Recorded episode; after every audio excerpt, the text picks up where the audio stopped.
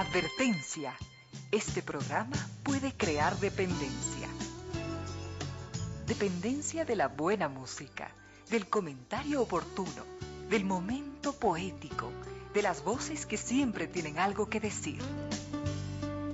Aquí se unen la música y la palabra, con cierto sentido.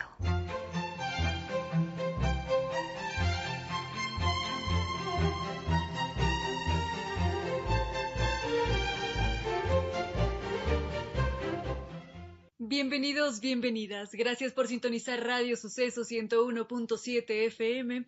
Gracias por compartir estas horas de música, comentarios y entrevistas. Y ojalá, ojalá al final de la jornada, como siempre, podamos imaginar con esos favores que la fantasía nos hace. Podamos imaginar que rendimos un real, justo y merecido homenaje a la inteligencia, a la sensibilidad, a la autoestima, a la confianza, a la alegría de vivir y siempre, siempre a las ganas de luchar de todos donde quiera que nos encontremos, a las ganas de luchar por una vida más digna en lo individual y lo colectivo. Y en esa tarea de cada tarde, de cada jornada, de manera generosa, inteligente, leal, nos acompañan ustedes con sus correos a las casillas ramiro díez arroba radiosucesos.net o reina díez arroba radiosucesos.net. También lo hacen a través de redes sociales como Twitter, a los usuarios arroba ramiro 10 o arroba reina victoria dz.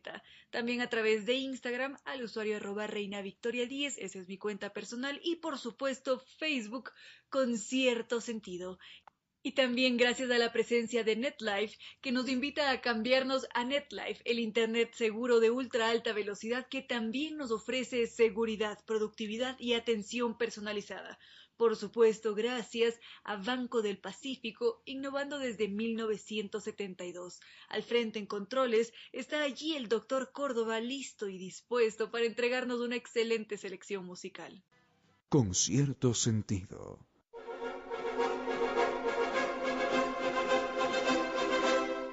Y hoy estamos ya viernes, viernes 19 de marzo de 2021. Estamos a las puertas de nuestro fin de semana y veo por acá, queridos amigos, que como cada tarde y cada día también tenemos algunos mensajes. Como siempre se los reitero, qué alegría que así sea, queridos amigos. Es un verdadero gusto poder estar en contacto y permítanme reviso esas propuestas que nos han llegado a correos electrónicos y redes sociales y continuamos. Con cierto sentido.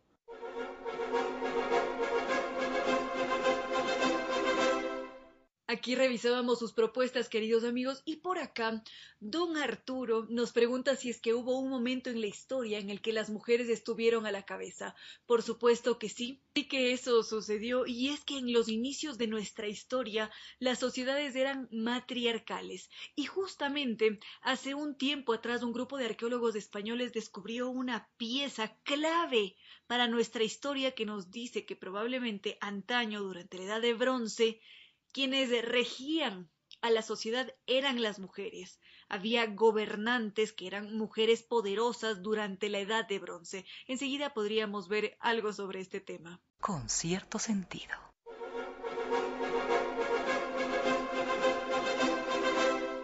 Don Arturo nos había escrito y nos preguntaba si es que hubo un momento en la historia en el que las sociedades fueron matriarcales. Claro que sí. Normalmente existe esta marcada tendencia a pensar que la mayoría de las sociedades combativas siempre fueron dirigidas por hombres pero en estos tiempos recientes nos han dicho lo contrario. Hay varios análisis de hallazgos arqueológicos que nos dicen que aparentemente durante la Edad de Bronce las mujeres también ocupaban el trono y eran ellas quienes regían a esas sociedades.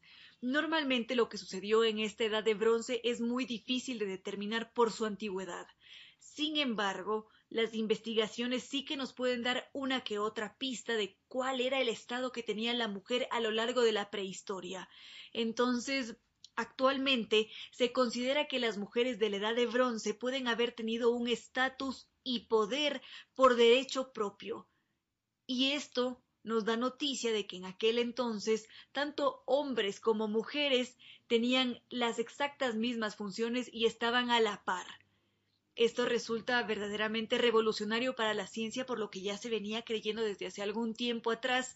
Y todo esto, estos nuevos planteamientos surgen a partir de un hallazgo que se hace en España precisamente en donde se encuentra esta pareja que había sido enterrada en una vasija de barro debajo del piso de una gran sala, que aparentemente esto nos habla sobre su estatus, que probablemente eran individuos de estatus político y muy poderosos también, en el que se encuentra que estos individuos, bueno, no tenían lesiones fatales, sino que aparentemente fallecieron por causas naturales, y allí se descubre que la mujer lucía varios brazaletes y anillos de plata, adicional a esto tenía un collar y una espectacular diadema de plata que estaba adornando su cráneo.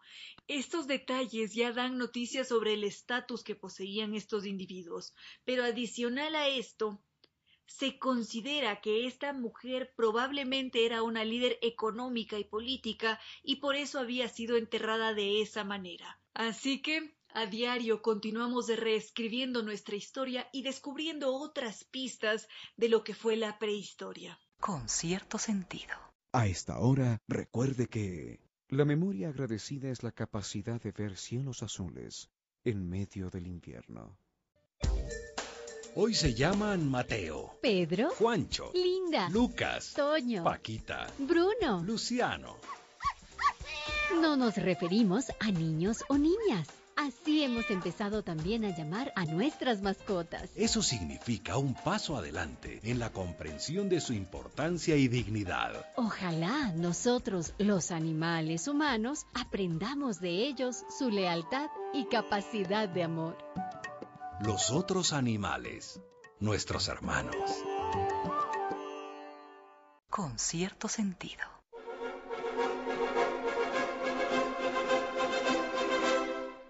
Banco del Pacífico nos recuerda que podemos empezar el año al día con los prediales fácil, rápido y sin salir de casa con la banca virtual intermático de Banco del Pacífico. Podemos diferirlos a 12 meses con intereses utilizando la tarjeta de crédito Pacificar, Banco del Pacífico, innovando desde 1972. Con cierto sentido.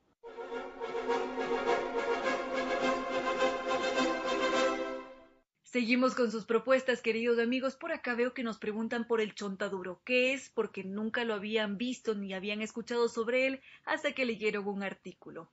El chontaduro es un fruto, ha sido consumido principalmente en Centroamérica, está presente aquí en el Ecuador, también está en Colombia, también lo podemos encontrar en el Perú, Venezuela y me da la sensación de que también se cosecha chontaduro en Bolivia y Brasil. Enseguida nos acercamos a este fruto. Con cierto sentido.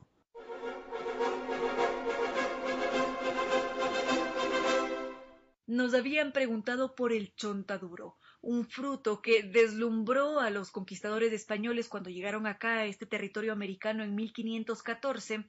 Ellos no podían creer cuando estuvieron en Costa Rica, para ser exactos, cuando vieron estas palmas gigantescas de 30 metros de altura que tenían frutos y frutos que ellos nunca antes habían visto ellos se maravillaban cuando caían estos frutos y no solamente se asombraban por el fruto como tal, sino por todo lo que implicaba, porque para ellos, para nuestros pobladores, ese chontaduro, esa palma de treinta metros, era un sistema de vida milenario, de dependencia entre el hombre y la naturaleza, porque para los indígenas de las selvas lluviosas de Costa Rica hasta el Brasil, ese chontaduro ¿Era su alimento? Claro que sí.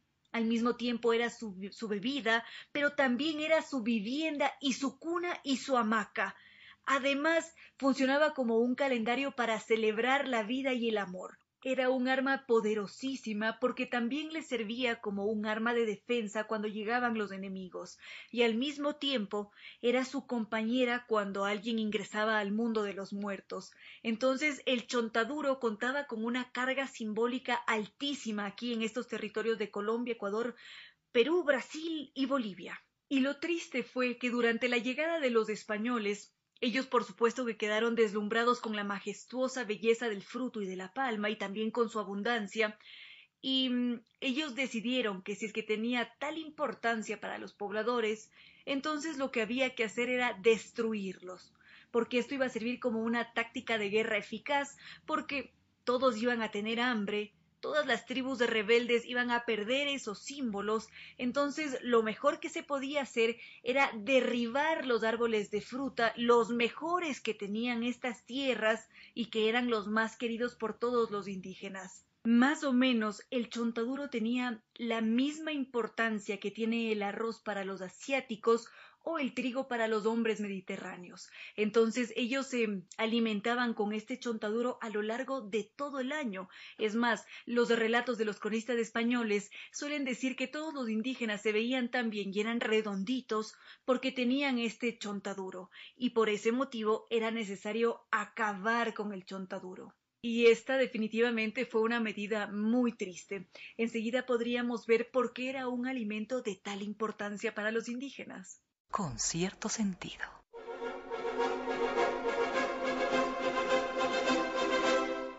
Habíamos visto hasta ahora que el chontaduro era la principal fuente de alimentación de los indígenas que vivían aquí en este territorio americano. Ellos se alimentaban con el chontaduro porque además de ser deliciosa la fruta, es muy balanceada con todos sus nutrientes porque contiene más proteína que el aguacate, tiene dos veces el valor proteico del banano y su valor nutritivo es comparable al de un huevo de gallina. Adicional a esto, contiene carbohidratos, tiene grasas, tiene proteínas, por supuesto, una gran cantidad de vitamina A, también tiene potasio, tiene tiamina, riboflavina, vitamina C.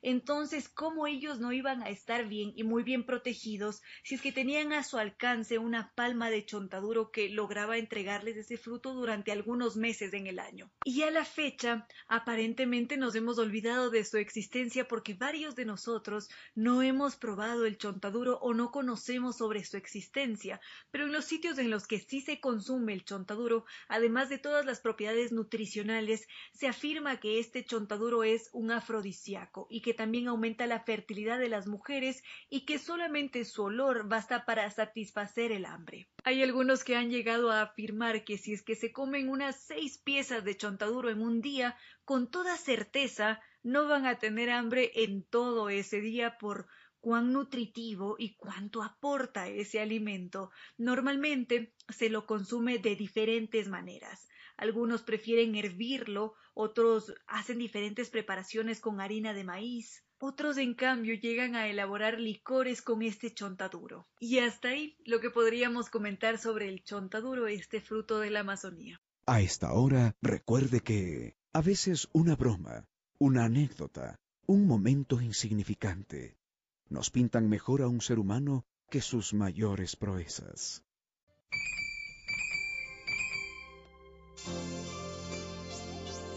¿Quién lo diría? Los débiles de veras nunca se rinden. En pocas palabras, la poesía dijo. ¿Quién lo diría? Los débiles de veras nunca se rinden.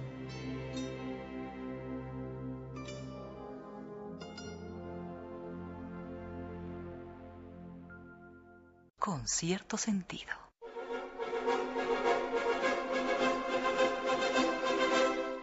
Entre otras propuestas, queridos amigos, por acá hay una de Don Francisco.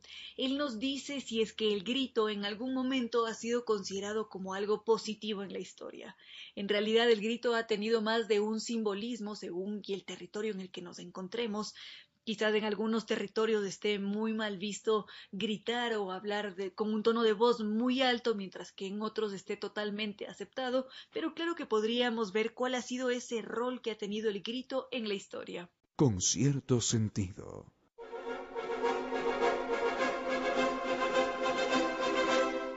Don Francisco nos había preguntado por el grito, cuál era su simbolismo, y decíamos que según y en qué territorio nos localicemos, el grito va a tener diferentes significados, si es que quizás nos vamos hasta Irlanda. En las leyes irlandesas el grito tiene este valor de protesta legal, pero es necesario que cuando se emite ese grito este sea lanzado en condiciones de lugar y de tiempo, es decir, que con anterioridad ya se determinaba el sitio en el que se lo iba a hacer y allí era posible emitir este grito. Si es que en cambio lo vemos al grito desde el punto de vista religioso o tradicional, este grito tiene un tinte maléfico o quizás paralizante y es un muy mal augurio. En un determinado momento de la historia se llegó a pensar que los gritos de una mujer que estaba en labor de parto eran una verdadera maldición y tenían toda una serie de rituales para evitar tener todas esas maldiciones encima. Mientras que para otras culturas el grito ha sido positivo. Enseguida podríamos ver cuáles son esas culturas que se han apropiado de los gritos y que lo han visto como algo positivo y poderoso. Con cierto sentido.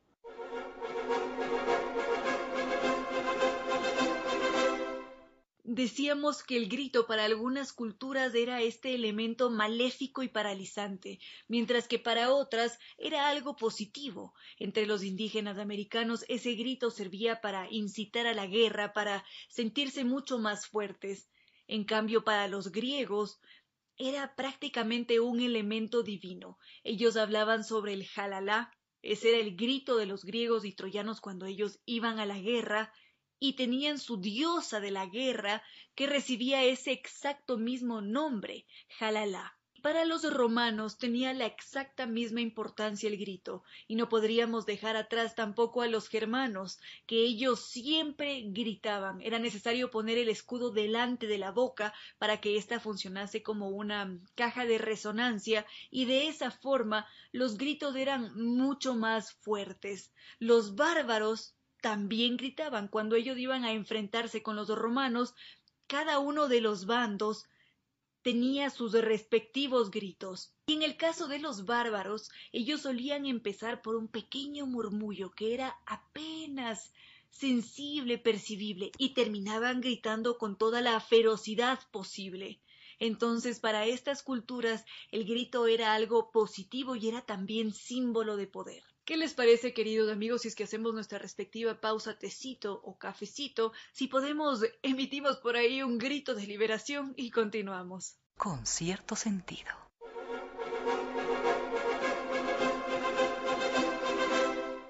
Hasta ahora habíamos visto, queridos amigos, cómo el grito ha tenido su posición en las diferentes culturas. Para algunos ha sido algo positivo, para otros algo negativo. Y es más, hay algunas culturas que han considerado al grito de guerra como un símbolo de la cólera primitiva de los dioses. Era una conexión que se daba con aquellos que estaban por encima de los seres humanos. Entonces, este grito, al mismo tiempo, era un símbolo de vida y de querer vivir, porque era ese grito que los iba a llevar a la lucha, el que les iba a dar la fuerza para continuar en esta tierra. Adicional a esto, al ser un acto de conexión con los dioses, aparentemente se apropiaban de todas las fuerzas que se tenía como grupo, como nación, para finalmente poder atemorizar al otro con toda esa fuerza del rayo, del huracán, de los cataclismos, era posible desatar toda una tempestad sobre ese enemigo que tenían al frente. Entonces ese grito permitía de alguna manera captar las energías del grito del cielo y así era posible luchar y de una forma adecuada. Ahora que lo recuerdo, hay algunas disciplinas japonesas en las que es necesario aprender a derribar al enemigo por medio de un grito. Así que nos encontraremos con diferentes tipos de gritos, algunos de ira, otros más entusiastas, otros de temor, en fin, hay mucha variedad de gritos y han estado allí presentes desde la noche remota de los tiempos. A esta hora, recuerde que de una gota de alegría nacen mares de esperanza.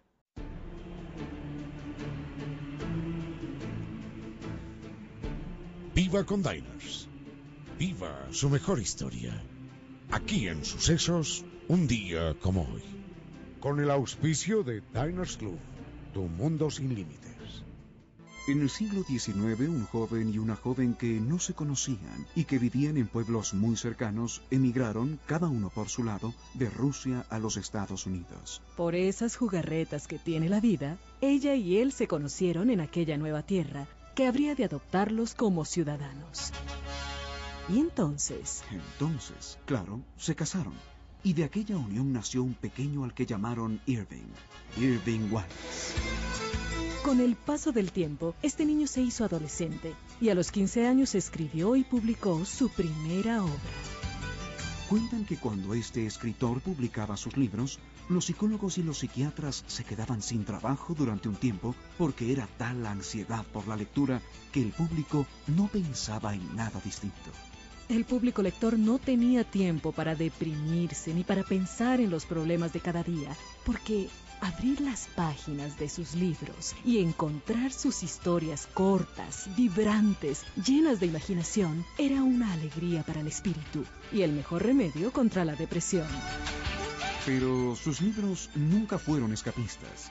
Las historias de Irving Wallace eran de la vida real, de las que acontecen a todas las personas a la vuelta de la esquina.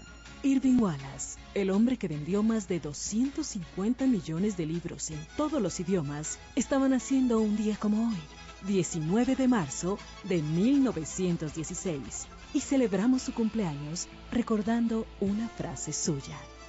Debemos llegar a ser nosotros mismos, sin miedo a estar equivocados, y eso es más admirable que la fácil cobardía de someternos a la mayoría. Feliz cumpleaños, gran escritor y maestro. Feliz cumpleaños, Irving Wallace.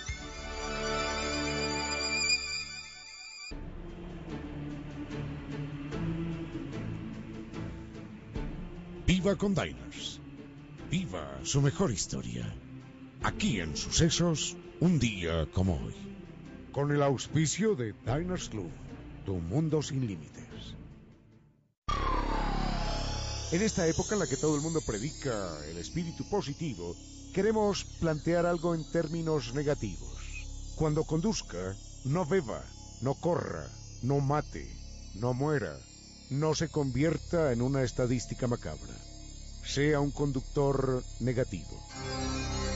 Conduzca con precaución. Con cierto sentido.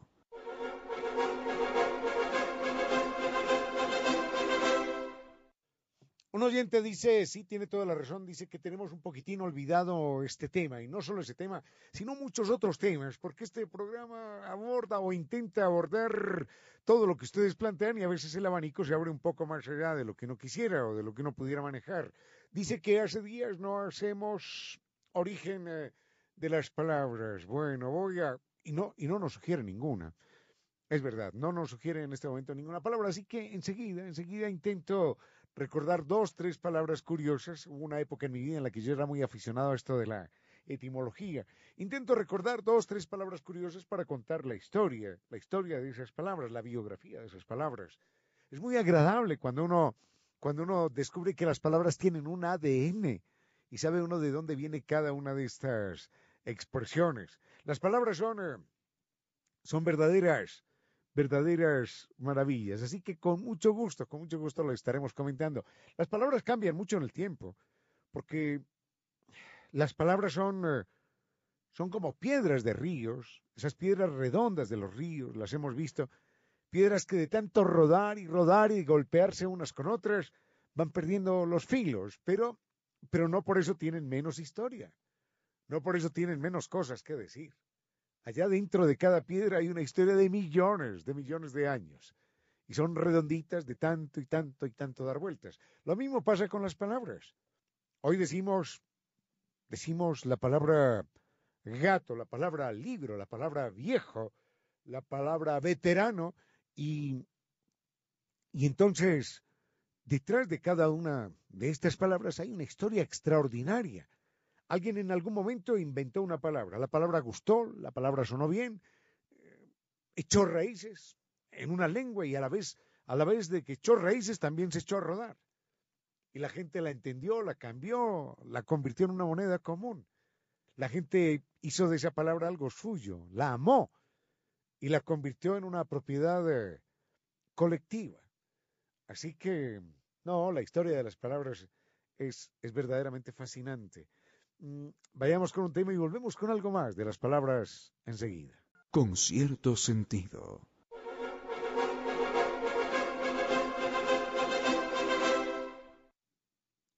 Hace un momentito hablamos acerca de las palabras. Eh, respondiendo a un oyente que decía que no había vuelto a escuchar acá el origen de las palabras, que es un, segmento que a él le gusta mucho. Más adelante vamos a compartir dos, tres. Eh, estoy intentando hacer memoria de las, de las palabras con unas historias más, más atractivas. En todo caso, señalábamos que las palabras son como, como piedras de ríos que van rodando, que, que van perdiendo sus aristas, terminan redonditas, pulidas, y cuando están redonditas y pulidas las utilizamos cada uno en nuestros en nuestros idiomas. Lo bonito de las palabras es que fueron inventadas por alguien en algún momento. Y el otro entendió lo que quería decir con ese sonido, con esa sílaba, o con dos, o con tres. Y esa palabra fue amada y fue, fue apropiada por todo el mundo y se hizo, se hizo eso, propiedad colectiva. Hay un personaje, iba a decir ecuatoriano, hay un personaje español que es este filósofo Miguel de Unamuno, al que nunca hemos invitado acá. Nunca, nunca, nunca lo hemos invitado. Algún día lo invitaremos. Yo he leído algunas cosas de él, me agradan unas, otras no me dejan satisfecho. Pero bueno, no quiero desviar el tema. En todo caso, Miguel de Unamuno, cultor de la palabra, decía, no estoy seguro de que sea textual, pero, pero lo leí en alguna ocasión y me gustó mucho. Y él decía, escudriñad la lengua, escudriñad las palabras, porque porque cada palabra lleva la presión de atmósferas de siglos, de atmósferas seculares, decía. Él lleva, cada palabra tiene la presión de atmósferas y tiene también el sedimento de los siglos, eh, tiene el aluvión de esos ríos que ha recorrido la palabra a través de, de distintos pueblos, de distintos espíritus. Escudriñad la palabra, decía él. Y es verdad si uno sabe qué palabras utiliza, es que el lenguaje lo delata uno. Si uno sabe qué palabras utiliza, puede penetrar profundamente en el alma de uno mismo o en el alma, en el alma de los demás. Hay una frase de la Biblia que a mí me encanta. Esa que dice, de la abundancia del corazón hablan las palabras. Es que es verdad las palabras que uno utiliza están hablando de lo que uno lleva adentro, en un sentido o en otro. Hay personas que son eh, especialistas en algún género de palabras, que las prefieren. Las palabras insultantes, las palabras agresivas, las palabras despectivas. Hay otras personas que utilizan otro perfil de palabras. Y eso habla no casualmente de la persona, no, habla de lo que la persona tiene adentro. Esa frase de la Biblia me gusta mucho. Creo que es la que más me gusta, ¿no? Mm, de la abundancia del corazón hablan las palabras. Si uno pudiera investigar de qué manera habla cada uno de nosotros, cuáles son las palabras a las que más acuden el día, terminaría, terminaría descubriendo qué piensa y cómo y por qué piensa de esa manera. Con cierto sentido.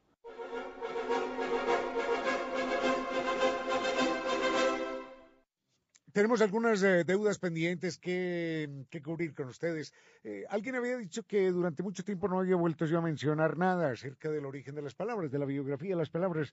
Bueno, a veces se me ocurre de manera espontánea hacer un comentario marginal, pero mm, la verdad es que como yo no vengo con un guion preparado, en esa medida no recae sobre mí la responsabilidad eh, del, del panorama, del mapa, del del programa. Depende fundamentalmente de lo que ustedes plantean, de lo que ustedes sugieren.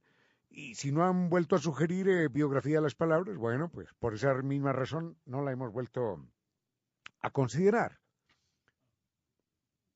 Tenemos, tenemos sí varias, varias preguntas, varias preguntas, no, varias propuestas de palabras. Una es fantoche, uf, sobre esta palabra preguntaron hace mucho tiempo, dije enseguida, enseguida la respondo y reconozco y recuerdo que, que no, no la comenté en su momento. La otra es magnetismo, ¿de dónde viene que algunas personas, ah bueno, esto sí no lo sé, eh, estos son, son dos temas distintos. ¿De dónde viene que algunas personas tengan más magnetismo que otras? Es decir, que sean más, más simpáticas, más agradables más carismáticas, querrá, querrá plantear la pregunta. Y lo otro que pregunta es el origen de la palabra. Con mucho gusto, sí, el origen de la palabra tiene que ver curiosamente con un, con un lugar, con un lugar eh, geográfico, que lo vamos a, comentar enseguida. Mm, así que, fantoche, magnetismo, ¿dónde están? ¿Dónde están? ¿Dónde están las otras? Ah, ah, ya. esclavo es, uy, ya. Enseguida, enseguida lo vemos, enseguida lo vemos. Oh, no, hay otras dos palabras. Vamos a elegir algunas, vamos a elegir algunas y enseguida las miramos. Con cierto sentido.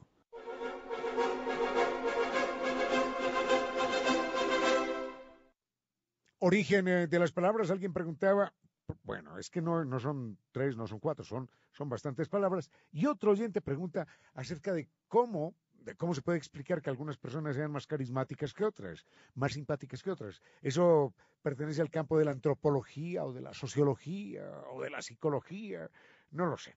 En todo que, bueno, se puede especular mucho sobre eso, pero ese no es el tema en este momento. Es el origen de la palabra magnetismo, entonces.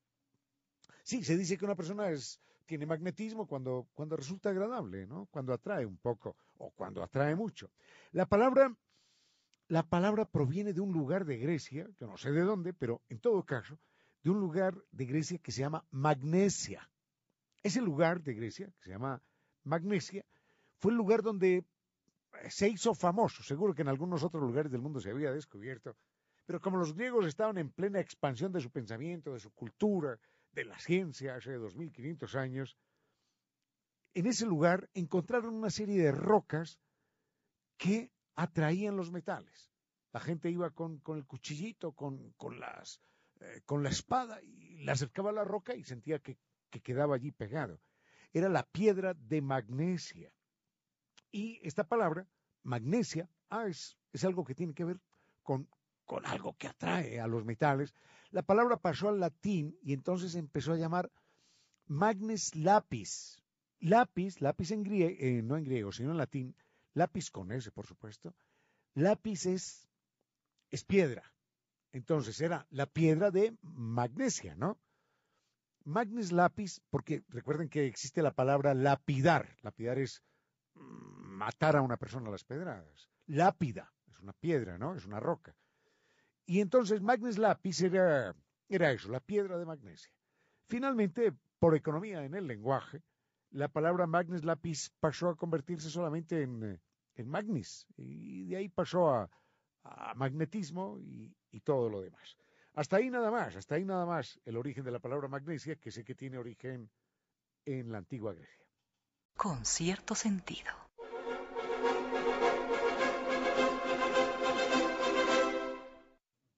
Rápidamente vayamos con una palabra más que nos habían solicitado sobre, sobre su origen, pero esta sí la solicitaron mucho tiempo atrás y nos la vuelven a recordar. Es la palabra fantoche, es una palabra deliciosa, ¿no? ¿Qué tipo tan fantoche? Ya, pura fantochería, dice la gente. Fantoche, fantoche. Esa terminación che en castellano a veces es, bueno, a veces en la mayoría de los casos es despectiva, ¿no? Ese che suena así como, como despectivo. Y fantoche, yo en, una época de mi vida pensaba que fantoche venía de, de fanático, ¿no? Del mismo fan, fanus, que era la parte del templo a la que acudían los que estaban iniciados. Y a esa parte, entonces, eh, como llegaban solo los fanus, es decir, los que estaban iniciados, y como eran tan, tan severos y tan ortodoxos, se convirtieron en fanáticos. Yo pensaba que la palabra fantoche tenía que ver con fanático fanático despectivo, ¿no? Una forma despectiva de un fanático de cualquier cosa. No, pero no. Fantoche tiene que ver con fans, infans, niño. Infans, que es, que es niño, que es una persona que, no se sabe defender, que carece de lenguaje, que no puede hablar muy bien, es un infans, es un, es un niño con, con limitaciones, ¿no? Es una persona con limitaciones como consecuencia de su edad. Y fantoche, entonces, es una derivación de allí, de una persona que se comporta de una manera inmadura, fantoche, y que obviamente es tratada de manera despectiva. Con cierto sentido.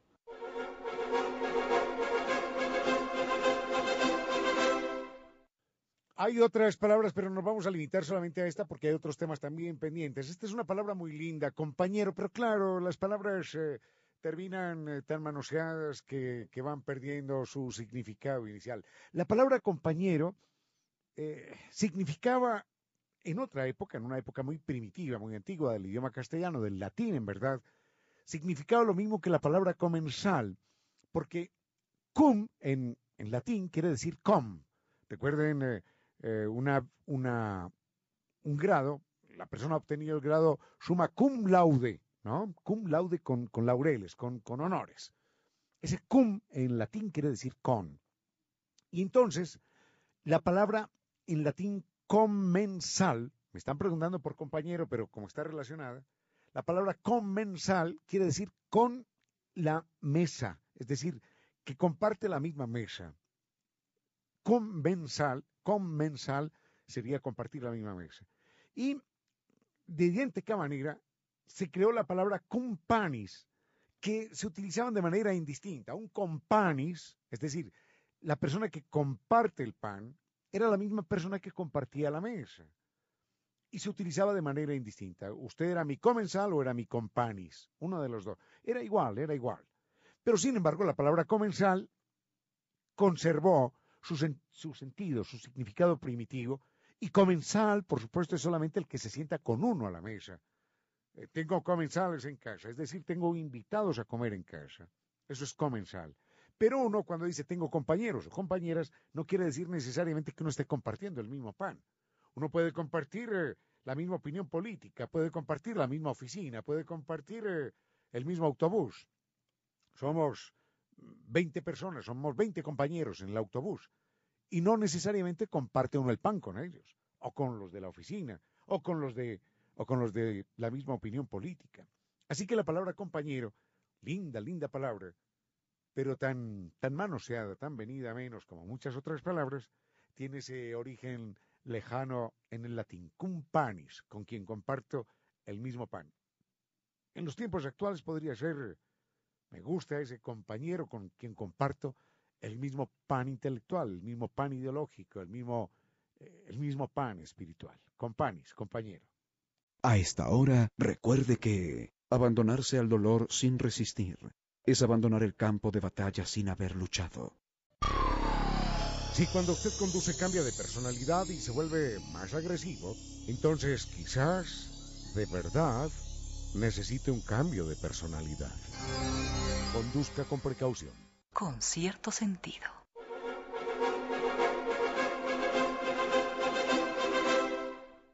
Doña María Isabel Hernández nos pregunta cómo es posible que nombres como liceo, liceo, digo yo, liceo y academia tengan eh, origen en animales. Mm, no, no, no que, no que yo sepa. Liceo, eh, liceo, otra vez repito el error. Liceo sí tiene una resonancia con un animal, pero no academia. Ambas instituciones son de la época de los griegos antiguos. Liceo, liceo, ¿qué me estará pasando con liceo en esta tarde? Eh, liceo es eh, un nombre que tiene que ver con Aristóteles. Academia tiene que ver con Platón.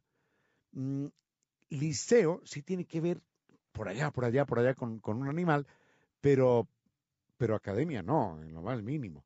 Así que enseguida le cuento la historia de estos de estos dos lugares, de estas dos instituciones educativas, una de las más antiguas del mundo, y alguna de ellas, por ejemplo, justamente la academia, es una institución que dura cerca de 700, 800 años, quizás, quizás un poco más. Enseguida volveremos con esto. Con cierto sentido.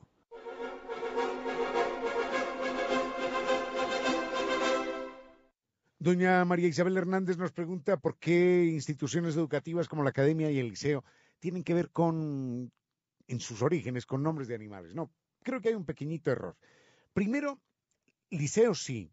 Liceo es eh, la institución educativa que monta Aristóteles. Recordemos que eh, hay tres grandes, bueno, hay muchos grandes filósofos eh, en la Grecia antigua, pero que se suceden en el tiempo y, cada uno es eh, alumno del otro, que son Sócrates, Platón y Aristóteles. Hay un momento en el que Aristóteles eh, no es reconocido como el, el descendiente, el rector natural de la academia de Platón, cuando Platón muere, entonces Aristóteles monta su propia institución educativa, que es el liceo. Ahora, el liceo viene de Lyceus, porque era un lugar decían ellos, en el que aullaban los lobos. Y era un lugar en el que había alguna estatua de un dios dedicado a los lobos o algo así por el estilo. Y entonces a ese espacio lo empezaron a llamar el Lyceus, eh, algo así como la lobería o el loberío o algo así por el estilo. Y allí empezó a dar sus clases Aristóteles y entonces quedó con el nombre de Lyceus y de Lyceus pasó a Liceo en castellano. Hasta los días que hoy lo conocemos. Ahí sí hay una breve referencia a un animal, pero, pero no es que se le esté rindiendo homenaje al animal, ni mucho menos. Mm, en cuanto a lo de academos, academia, ahí sí hay una historia un poquitito más amplia y la podemos compartir en un momento. Con cierto sentido.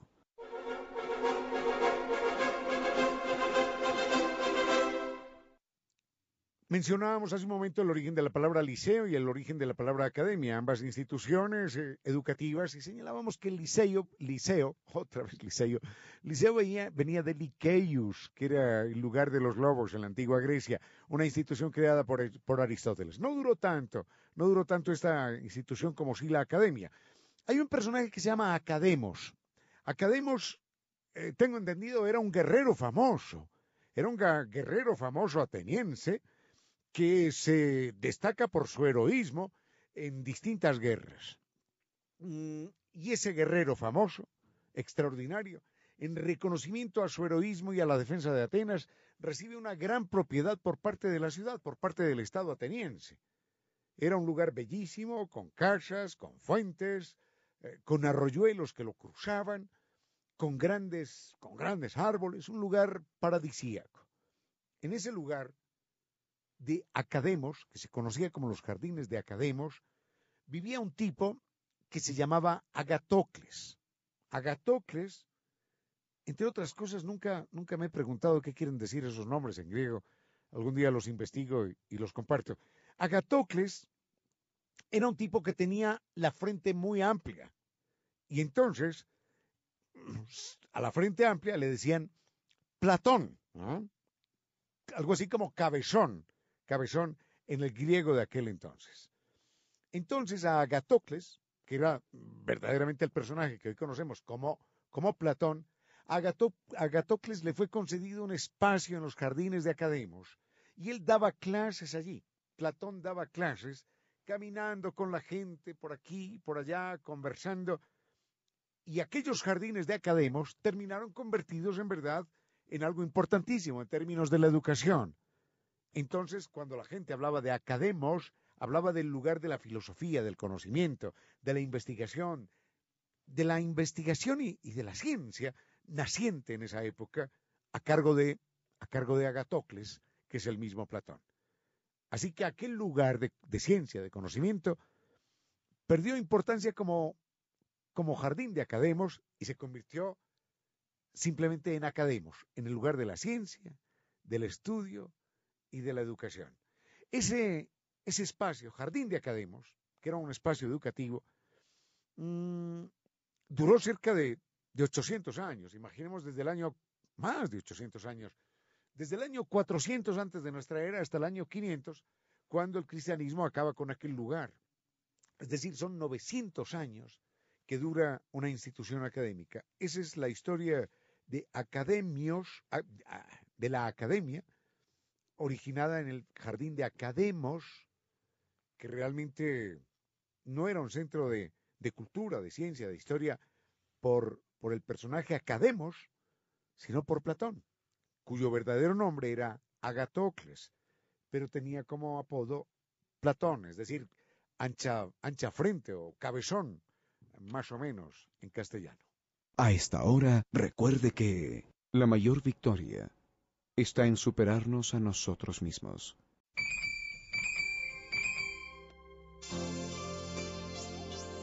Si en el crepúsculo el sol era memoria, ya no me acuerdo. En pocas palabras, la poesía dijo. Si en el crepúsculo el sol era memoria, ya no me acuerdo.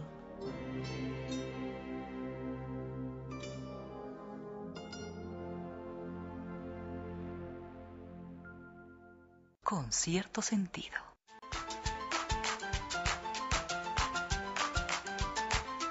Esto que acabamos de escuchar es una clave, y es que la clave es uno de esos elementos característicos de la salsa. La salsa con esa mezcla de sonidos africanos, mm, americanos, caribeños, que son una especie de mambo bomba, es una explosión de ritmos en un solo género.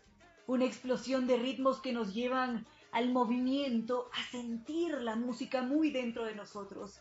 Y al mismo tiempo esa salsa que es un género musical ha llegado a convertirse en un movimiento mundial, porque no importa si es que estamos aquí en el Ecuador, o si es que nos pasamos hasta México, o nos vamos un poco más arriba hasta Estados Unidos y luego saltamos el charco hasta Europa, España, Francia, la salsa es un idioma universal, porque inclusive en Japón tranquilamente van a reconocer a ese término salsa y también reconocer a sus ritmos y de una forma muy bella y gracias a toda la magia que realiza la tecnología, hoy podemos contar con la presencia de la doctora Alba Marina González.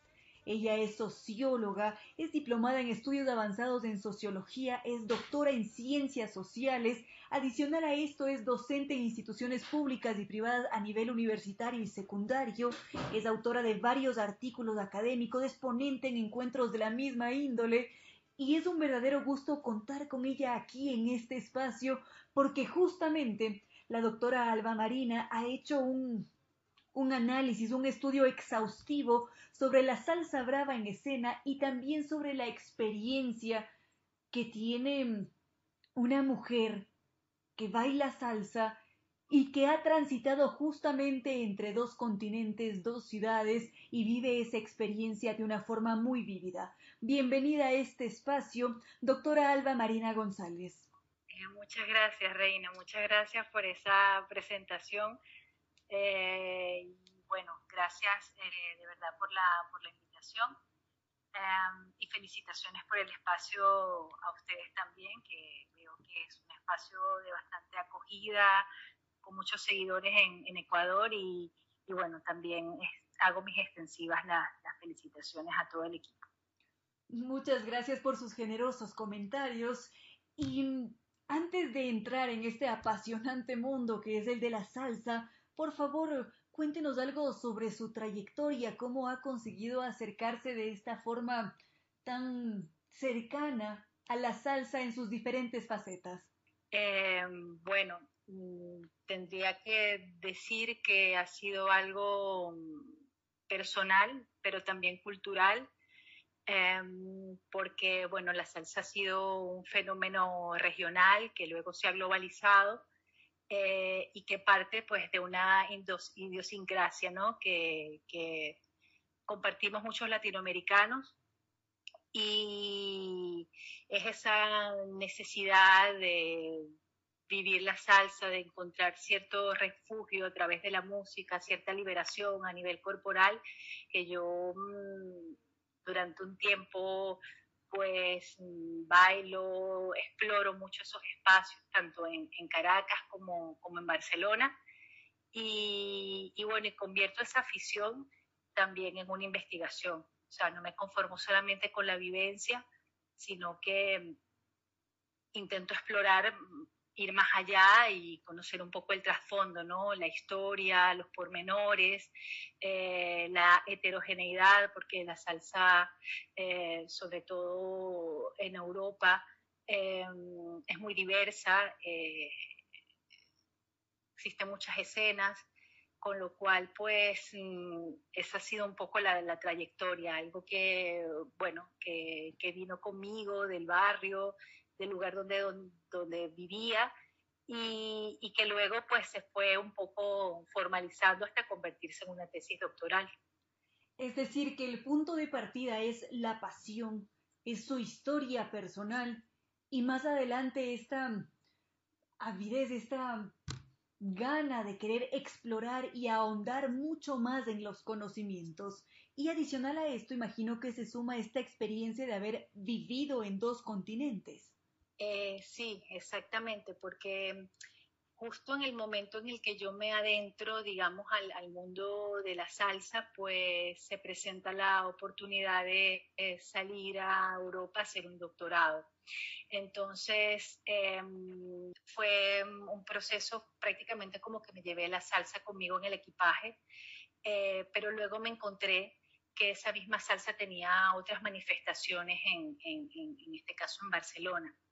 Entonces fue un poco como contrastar, ¿no? Como vivir incluso ciertas contradicciones en relación a, a cómo yo había aprendido a bailar, a, cuáles habían sido las canciones que me habían inspirado, em, y luego encontrarme una escena, como decía, muy heterogénea, eh, una escena marcada por la globalización, donde, bueno, predominan ciertos estilos de salsa a nivel bailable, y y fue un poco eso, ¿no? Eh, intentar descifrar, ¿no? Ese, esa especie de acertijo que se me presentó en algún momento, porque eh, a veces yo hablaba de una salsa y, otras personas hablaban de otra, entonces me tocó como, como mm, establecer, ¿no? Que existían diferentes escenas salseras eh, y que, bueno, esas escenas se complementaban, también en algún momento entraban en conflicto, em, pero sobre todo que era algo vivo, era algo vivo que, también esa heterogeneidad hablaba de su, de su actualidad, ¿no? de su vigencia. Y también al encontrarse en este otro territorio, ya con todo lo que usted acaba de mencionar, ¿cómo se sintió cuando se topó con estas diferencias, con los diferentes estilos, con los diferentes temas musicales que son más escuchados o apreciados en un territorio y otro? ¿Sintió quizás un choque cultural en los términos salseros? Eh, sí, en cierta medida viví ese proceso eh, y me tocó como organizar eh, con el tiempo esa experiencia.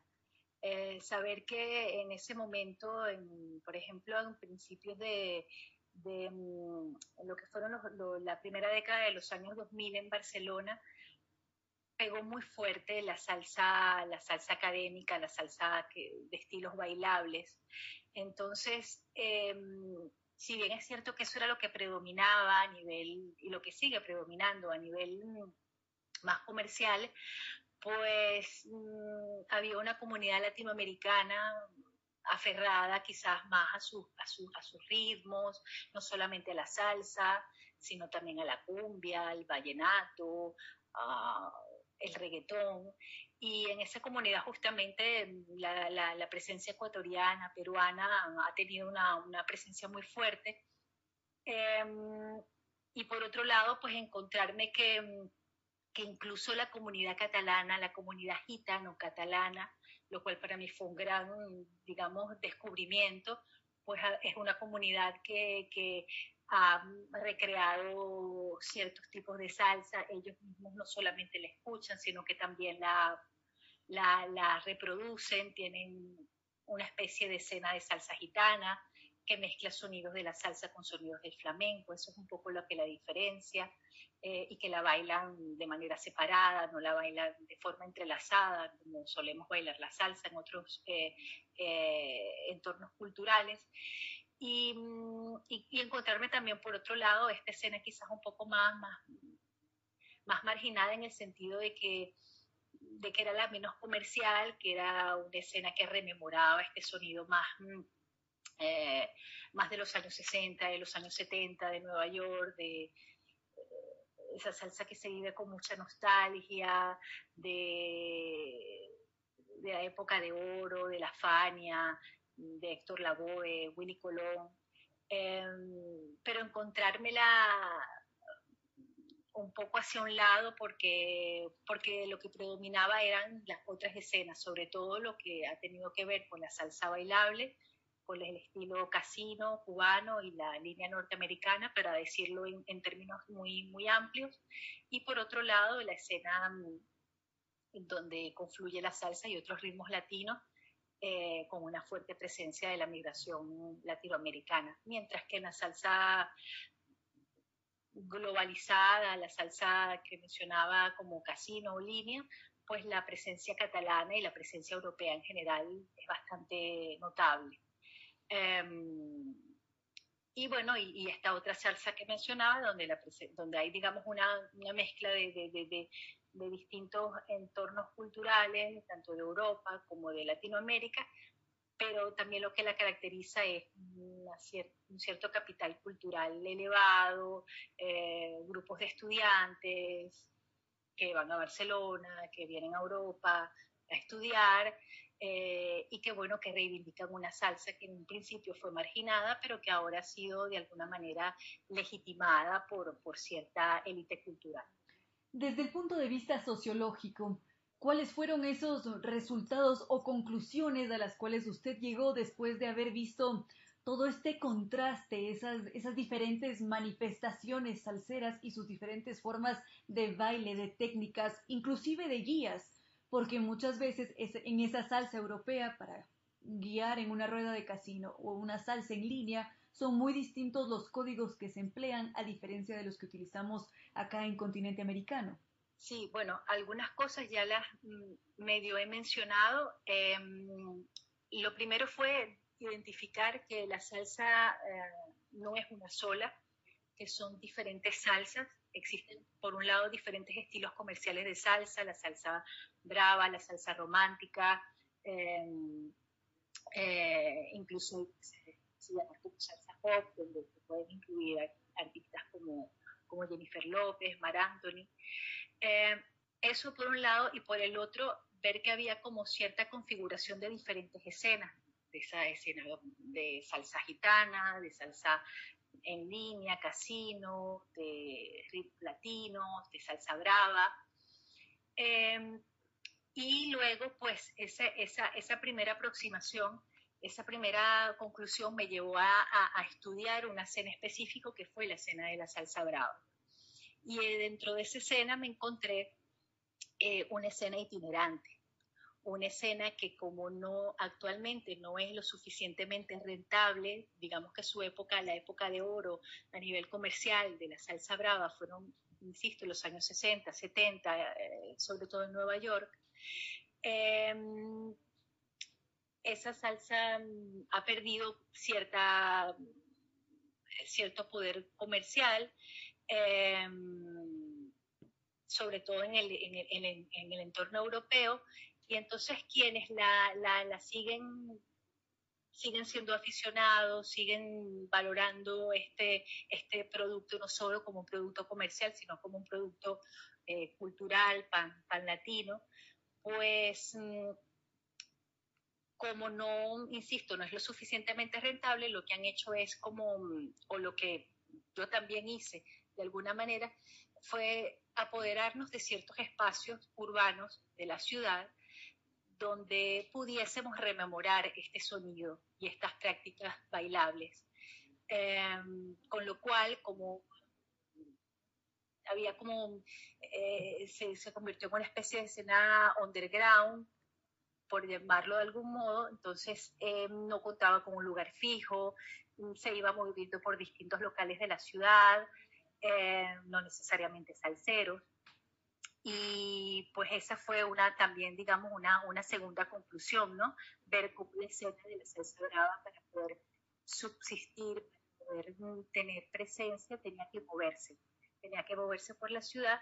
Y quizás como un tercer punto, eh, pues el hecho de que es una escena que ha legitimado un sonido cultural, un sonido, perdón, eh, musical que se originó en los barrios latinos de Nueva York, se reprodujo en muchos barrios de América Latina, pero luego con el tiempo, con figuras como Rubén Blades, con mm, el poder que tuvo la salsa de ser muy innovadora, de romper con muchos canones musicales, de hablar de lo que pasaba en el barrio, en la vida latinoamericana, pues esto hizo que luego eh, cierto eh, grupo cultural con cierto nivel educativo pues llegara a legitimar esta música y convertirla, e insisto, legitimarla culturalmente, digamos, mm, hacer que perdiera, ¿no? Esa sola esa identificación con los barrios populares, sino también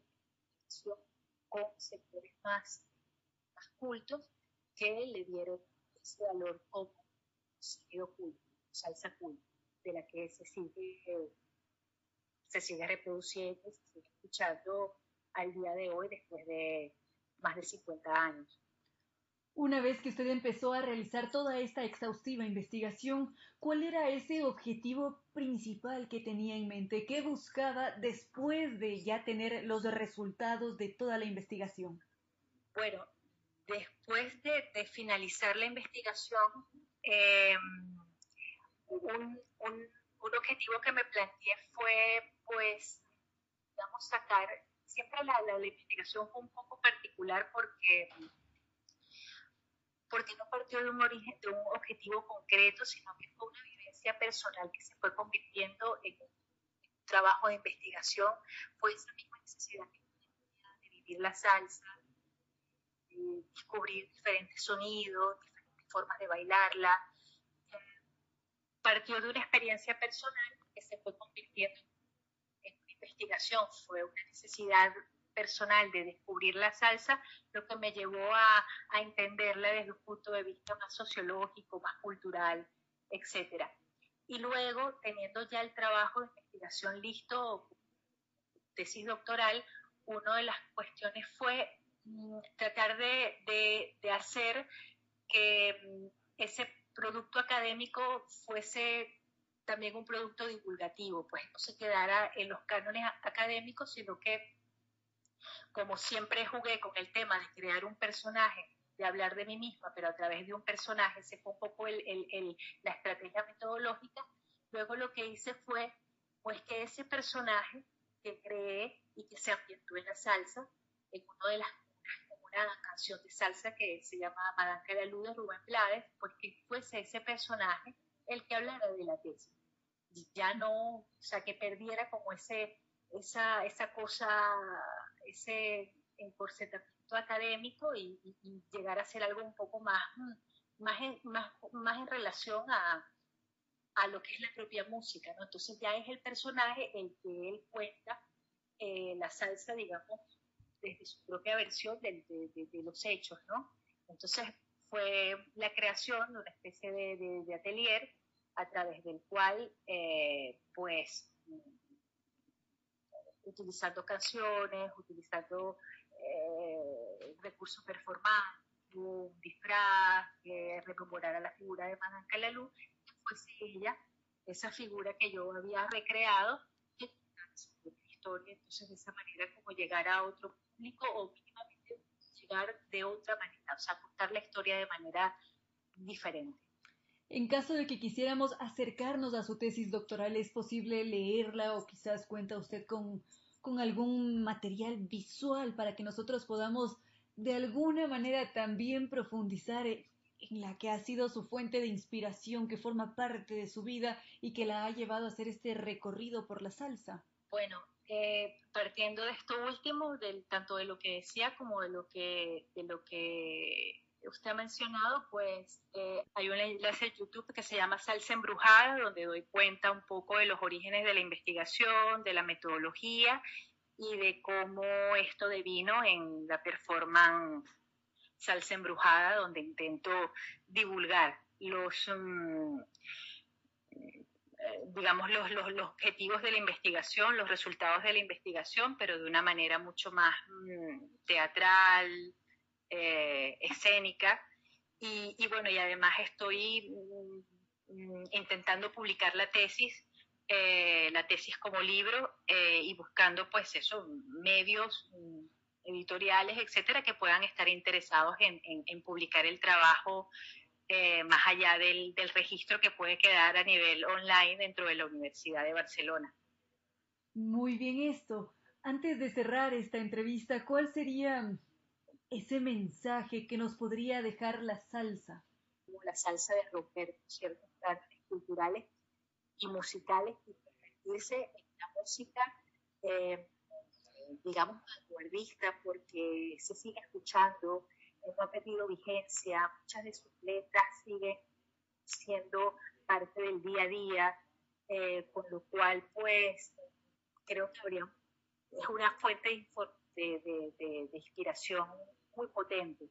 tanto a nivel musical, de, letras, eh, y quizás pues lo que habría que seguir explorando y seguir haciendo para que siga manteniendo esa vigencia, también incorporar quizás otras presencias eh, a nivel femenino, eh, de hacerla más parte de, toda la comunidad eh, que habita en este planeta. Perfecto. Agradecemos su presencia en este espacio, doctora Alba Marina González. Gracias, Reina. Gracias por la, por la invitación y nuevamente felicitación eh, de, ser generosa con ustedes por todo lo que he visto en la red y también la eh, presentación que han hecho sobre personas muy generosas, con lo cual pues reitero los agradecimientos. Nada, este siempre será su espacio. Bueno, muchas gracias y, y bueno, y hasta la próxima. Seguro que así será. Con cierto sentido.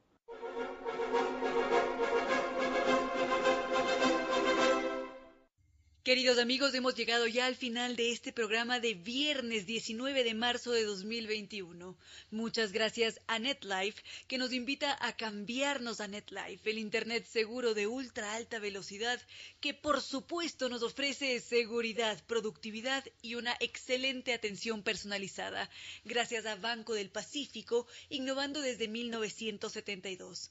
También gracias al doctor Córdoba en Controles, siempre con su excelente selección musical. Y gracias a cada uno de ustedes que ha podido conectarse en esta tarde, quizás desde su hogar, con el primo, con el tío, con los abuelos, con los hermanos, con los tíos, con los hijos, que lo han hecho aquí en el Ecuador, también en Colombia, en Bolivia, México, en otras zonas del viejo continente. Muchas gracias, queridos amigos, por estar. Recuerden que pueden escribirnos durante todo el fin de semana a través de nuestras redes sociales y correos electrónicos, así que los volvemos a recordar. Ramiro Díez, arroba radiosucesos.net o Reina Díez, arroba radiosucesos.net.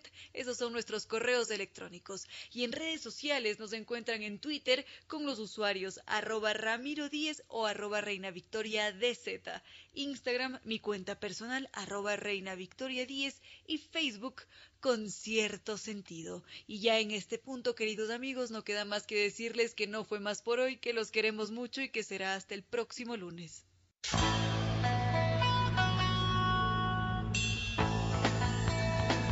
Si como dicen es cierto que en la vida no hay casualidades, piense, ¿por qué escuchó usted este programa?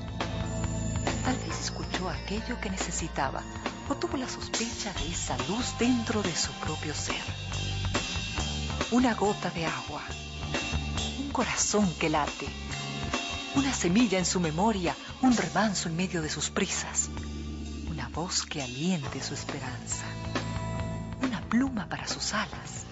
Algo de eso hemos querido ser. Aquí, en concierto sentido, con Ramiro Díez. Y Reina Victoria Díez.